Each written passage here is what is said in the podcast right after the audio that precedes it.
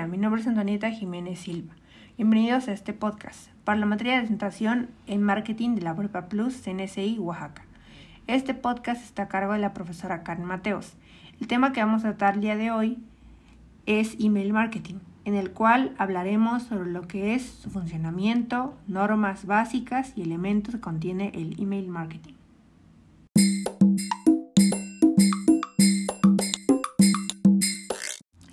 Primero es muy importante definir qué es el email marketing, la utilización del correo electrónico, para estar en contacto con la clientela. Es una de las herramientas más poderosas del Internet.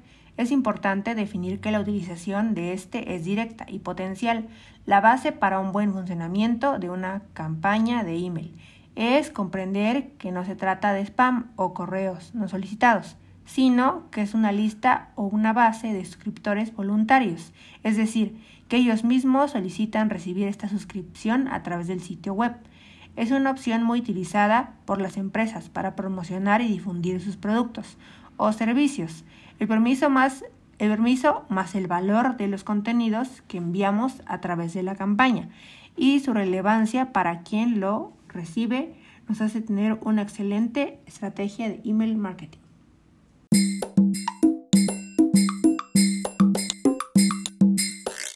A continuación hablaremos acerca de las normas básicas para el envío de emails.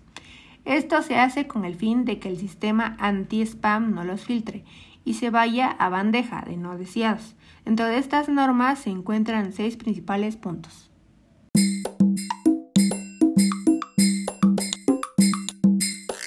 1. El remitente siempre debe estar identificado. La cuenta usada debe ser real y funcionar en dominio privado, no usar Gmail, Hotmail o similares.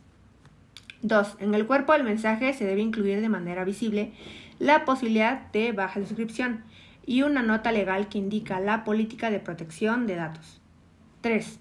Las IPSI o servidores que usemos deben estar utilizadas en el registro SPA del dominio del remitente. 4. El boletín debe tener formas de diseño HTML que evita ser spam. 5. Utilizar un sistema de envío específico diseñado para enviar mails masivos. 6. Formato HTML. Mantener, mantener el ancho entre 500 y 600 píxeles. No superar los 100 KB de peso. Evitar los scripts, usar colores planos y tener una versión texto plana.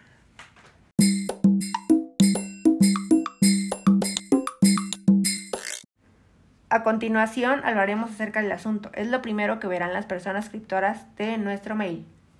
Debe hacer referencia a algún aspecto de la oferta. No utilizar mayúsculas más que en la primera letra. Siempre se debe utilizar el asunto. No usa símbolos de exclamación ni monetarios. Evitar decir reclamos comerciales.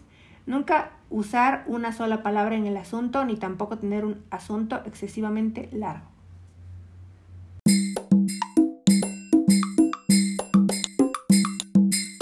Posteriormente hablaremos sobre el mensaje. Es la parte principal de nuestro email. Debe tener un diseño que permita que la oferta sea identificada rápidamente por el suscriptor.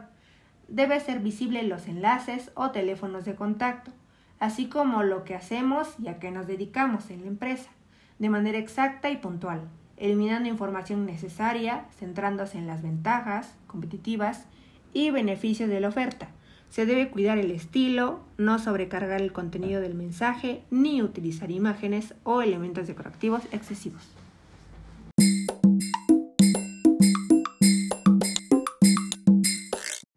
El último elemento es el momento y frecuencia de envío.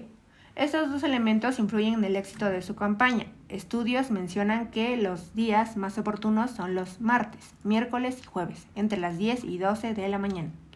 La frecuencia de los envíos dependerá del tipo de empresa y usuarios. Sin embargo, lo ideal es no enviar más de una campaña a la semana. Lo ideal es cada mes.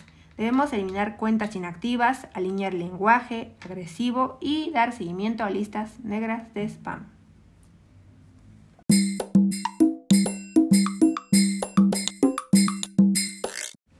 A manera de conclusión, me gustaría mencionar que el email marketing es una estrategia muy útil que las empresas han utilizado para mejorar sus canales de distribución de información. Además, es un servicio que se puede maniobrar 24/7.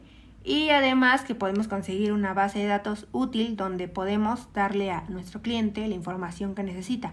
Exactamente. Si bien es cierto, pareciera una herramienta muy sencilla, la complejidad recae en todo el trabajo que hay desde la elaboración del asunto hasta la selección de imágenes complementarias.